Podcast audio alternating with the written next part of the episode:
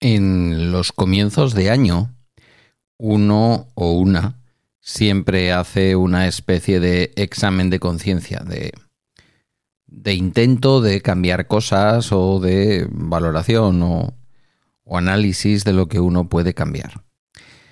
El mes de septiembre para mí es un buen momento para esto. Eh, quizás el 1 o el 2 de enero tiene que ver más con otro tipo de cosas. Em, no sé, deporte, otras historias. Aunque yo creo que también septiembre es un buen mes para esto.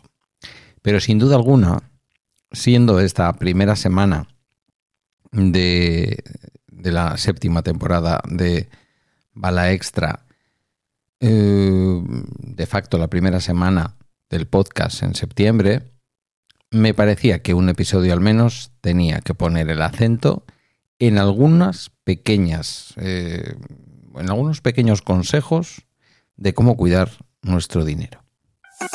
Comienza Bala Extra con Pedro Sánchez.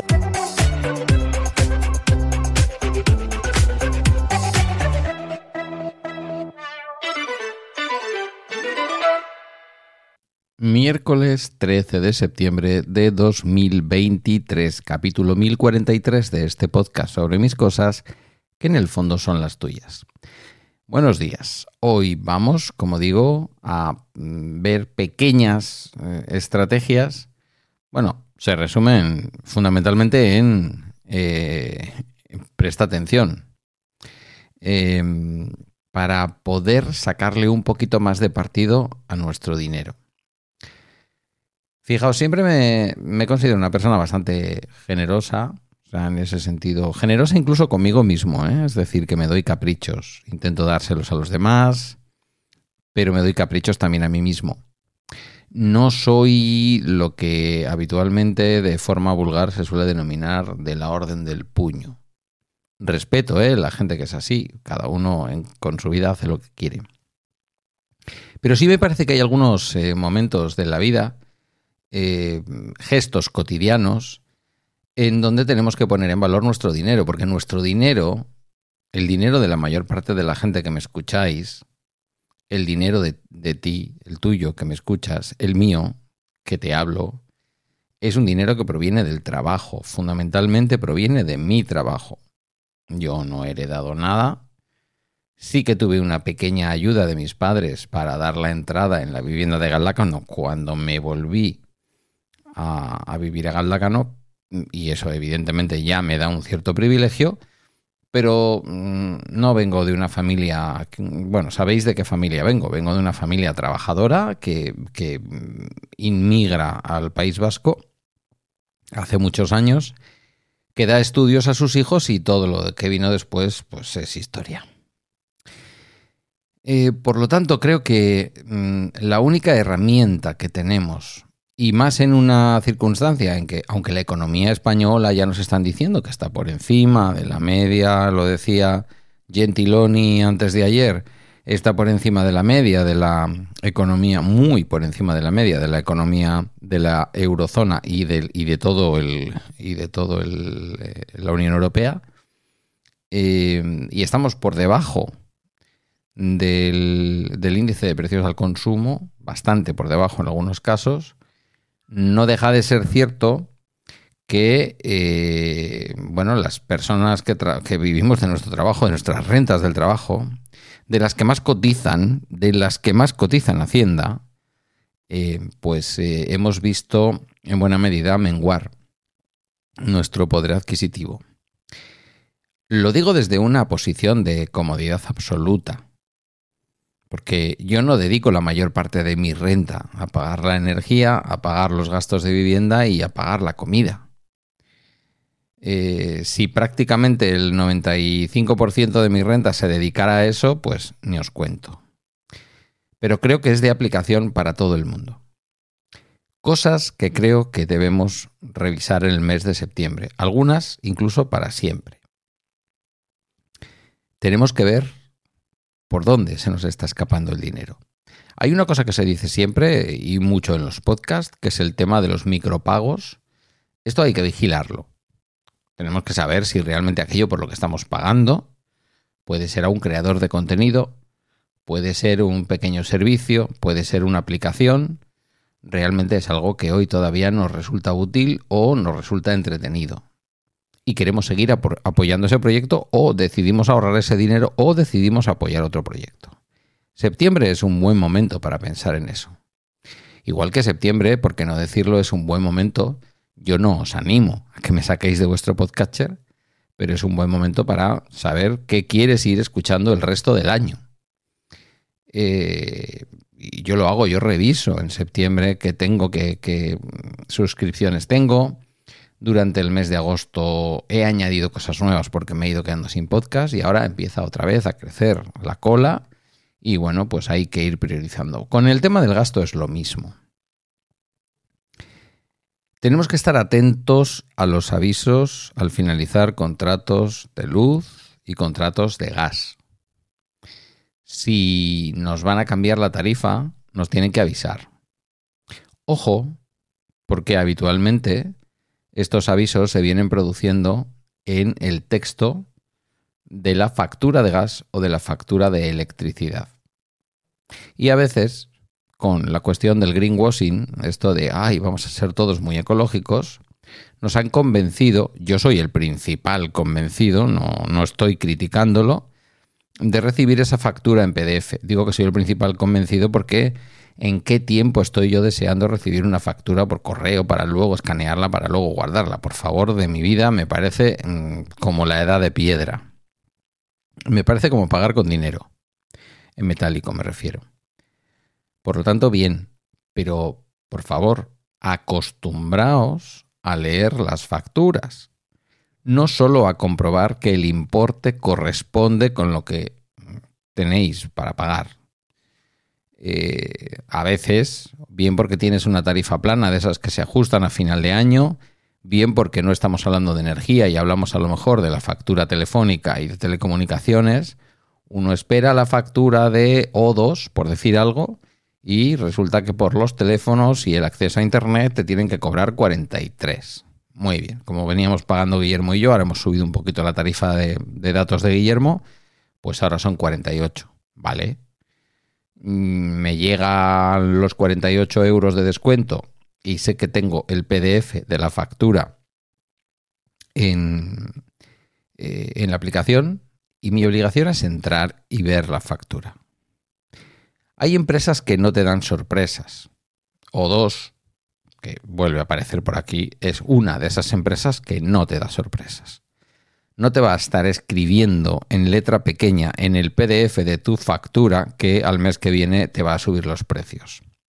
No lo ha hecho nunca y el día que lo haga dejará de ser O2 y tendrá muchísimas bajas. Pero, por ejemplo, la tarifa de Iberdrola del vehículo eléctrico. Me caducaba el 17 de agosto. Bueno, pues yo ya el 17 de julio estaba llamando a Iberdrola para saber qué iba a pasar con mi tarifa, que os recuerdo, son 3 céntimos desde la 1 de la madrugada hasta las 7 de la mañana, que es cuando cargo el vehículo, incluso aprovecho para hacer otras cosas que tienen consumo eléctrico en casa, y el resto del día a cambio tengo una tarifa que es ostensiblemente peor que las tarifas que hay ahora mismo de mercado, pero como tengo poco consumo el resto del día, salvo la nevera que está encendida todo el tiempo, pues por ahí me sigue interesando. Bien, pues finalmente y después de llamarles a lo largo de ese mes previo, ya llegamos a la conclusión el día anterior en que caducaba el contrato anual con Iberdrola, que como no me habían comunicado nada significa que me iban a mantener la tarifa. Pero hay que estar atentos, porque eso no es lo habitual. Ni lo es con otras empresas, ni lo es tampoco con Iberdrola.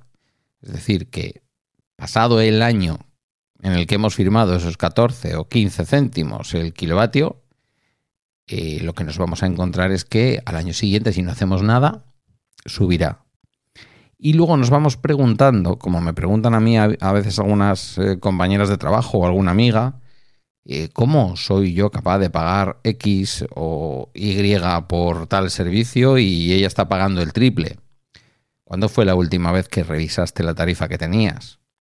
¿Quién te presta el servicio? ¿En qué condiciones? A veces no hay respuesta a eso.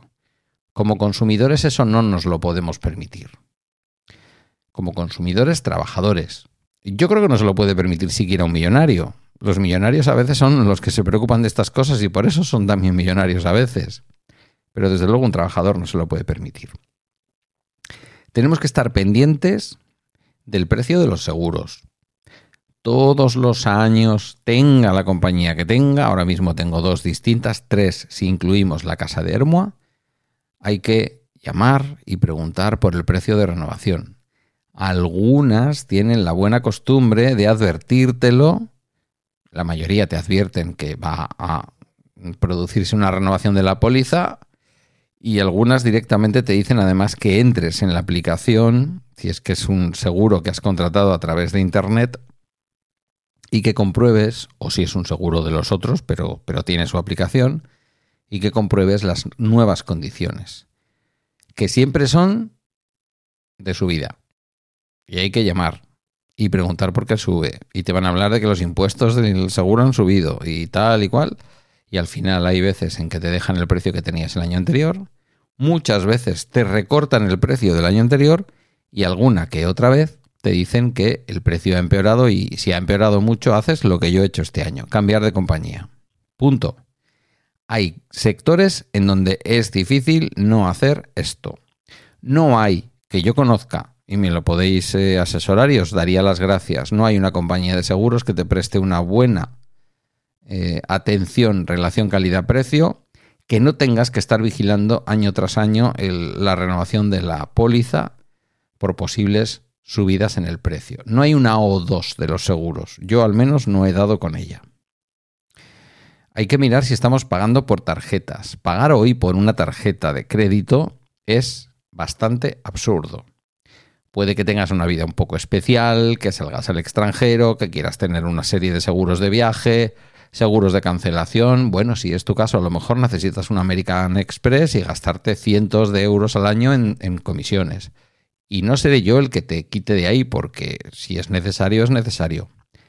Pero de verdad os digo, sea la tarjeta Mastercard de Eroski o la de Carrefour, sea la de cualquier banco online, sea la de cualquier cuenta online de bancas que aquí hemos analizado en la temporada anterior todas, o prácticamente todas.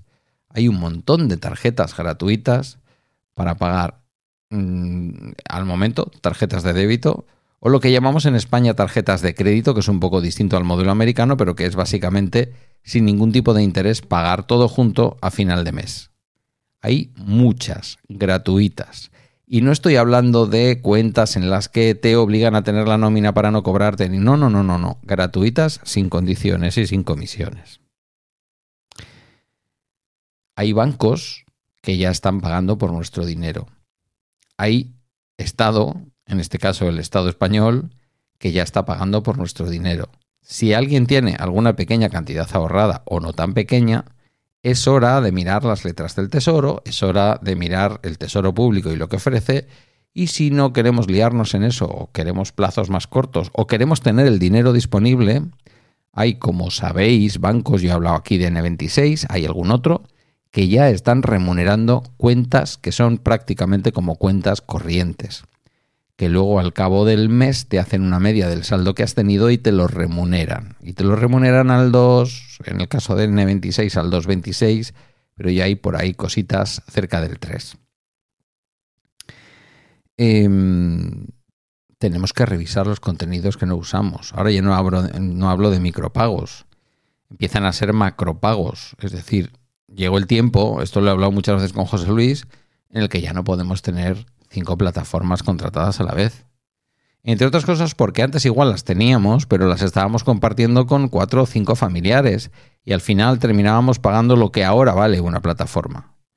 Por lo tanto, tenemos que decidir o bien establecemos que esta es la plataforma que se adapta más a nuestros gustos, si es que no queremos estar a la moda de lo que se está hablando, de la serie que se está hablando, o bien, si queremos estar un poquito al tanto y ver un poco de todo, pues ya sabéis cómo funciona la historia nos damos de alta, vemos, nos damos de baja, nos vamos a otra plataforma, consumimos lo que nos gusta y ese giro por plataformas es más que recomendable porque vamos a ver de todo y teniendo en cuenta que todas las plataformas tienen una enorme oferta llena de un montón de paja, En cada plataforma vemos lo mejor y nos vamos a la siguiente, hasta que vuelva a tener un buffer esa plataforma de cuatro o cinco series y un par de pelis que queremos ver. Em, a nivel general, porque esto ya no es algo para un mes de septiembre, cuando vayáis a hacer hipotecas, por favor, tened en cuenta los costes ocultos de las hipotecas. Normalmente hoy en día ya la ley obliga a que eso figure en la TAE. Cuando nos dicen el tipo de interés, preguntad siempre por la TAE, porque ahí es donde vamos a ver realmente lo que nos va a costar una hipoteca a largo plazo. Miremos si tenemos contratos de mantenimiento, ese contrato de mantenimiento de la caldera que a lo mejor no hemos comprobado si la competencia o una empresa distinta a nuestra empresa distribuidora de gas nos hace una oferta por ese mantenimiento de la caldera. Puede ser, como es mi caso, que tengas una caldera Ariston y que la empresa que presta el servicio de apoyo técnico eh, en Ariston, en Vizcaya, te haga una oferta mejor que, por ejemplo, eh, el servicio técnico o, la cobertura que te da mm, Iberdrola o que te da Endesa junto con tu tarifa de gas. Comparemos. Y luego la última, la que para mí sería como la medida más exigente durante un par de días o tres, pero la que nos puede ayudar a entender dónde estamos. Mirad, el otro día surgía en la comunidad de Bala Extra en Telegram la conversación de si había Eroskis o no había Eroskis en Madrid, o si hay más en Galicia, o si han desaparecido en buena medida fuera del País Vasco y su entorno. Eroski era, un, era una cadena de distribución con un precio, vamos a decir, mm, no llegaba a ser un precio alto, no era un top, no era un supermercado del corte inglés o unas mantequerías leonesas, pero estaba en el rango alto de precio. La crisis le pilló un poco con, con el pie cambiado. Ni era el supermercado top en donde la gente con pasta va a comprar y a la que la crisis no le afectó tanto en el año 2008, y entonces ahí tenemos cadenas como aquí en Euskadi, que luego también se ha, se ha eh, compró una cadena de supermercados familiar en el entorno de la Sierra Rica de, Madrid, como digo yo, la zona hacia el Escorial, la salida hacia Galicia, eh, que es BM. Bueno, esos eran unos supermercados de, de, standing alto, de, precio alto, tienen su público y, mm, bueno, pues ya sabemos lo que hay. En Eroski no era un supermercado con imagen de barato, tenía imagen de caro, pero tampoco entre la gente con más pasta es precisamente un supermercado con mm, una visión de exclusividad. ¿Qué ha pasado en los últimos tiempos? Pues yo he estado haciendo comparaciones y aparte de, os lo he contado alguna vez, aparte de disponer de un descuento por mi tarjeta de trabajador del 6%, que hace mucho más interesante la compra para mí en Eroski, Em, he estado comparando Eroski con Lidl y me he sorprendido porque Lidl, que es un supermercado que viene de ser un modelo de hard discount, de descuento, duro, pues ahora ya no resulta tan barato eh, respecto a Eroski como era antes. ¿Cuál es la medida estrella que yo os planteo?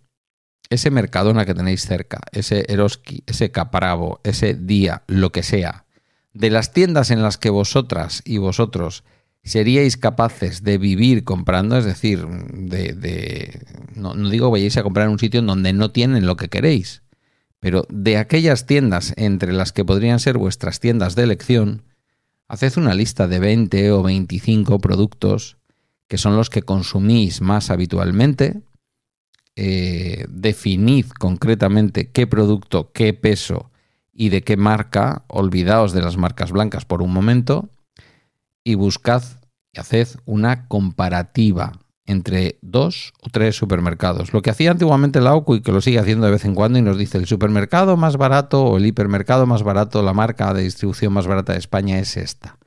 Hacedlo en vuestro entorno, comprobadlo. Si queréis introducir productos de marca blanca porque lo usáis, porque decir yo no compro el Fairy, yo siempre compro el producto de marca blanca que sustituye al limpiador Fairy o al, o al lavavajillas Fairy en cada uno de los supermercados. Bueno, pues comparad uno con otro. Es más difícil de comparar porque uno puede tener más calidad que otro, pero bueno, también. Y haceos una idea de dónde os cuesta más barato hacer la compra de normal. Porque son tantísimos los productos que compramos eh, tanta la variedad que en un momento dado en un supermercado algo puede resultarnos más barato. Eh, se ha hablado siempre de ponemos la leche más barata y la gente ya tiene la idea de que todo el supermercado es más barato. No, haced un análisis completo. Ya digo, 20, 25 productos que en vuestra casa se utilizan habitualmente. No vayáis a comprarlos. Id y apuntad el precio. Y después echáis cuentas. Y después decidís cuál es el lugar en donde es más eficiente para vuestro dinero comprar. Yo ahí lo dejo. Os digo que lo he hecho comparando Lidl y Eroski. Me he tomado la molestia y el resultado me ha sorprendido, como eh, se suele poner en los titulares estos de clickbait.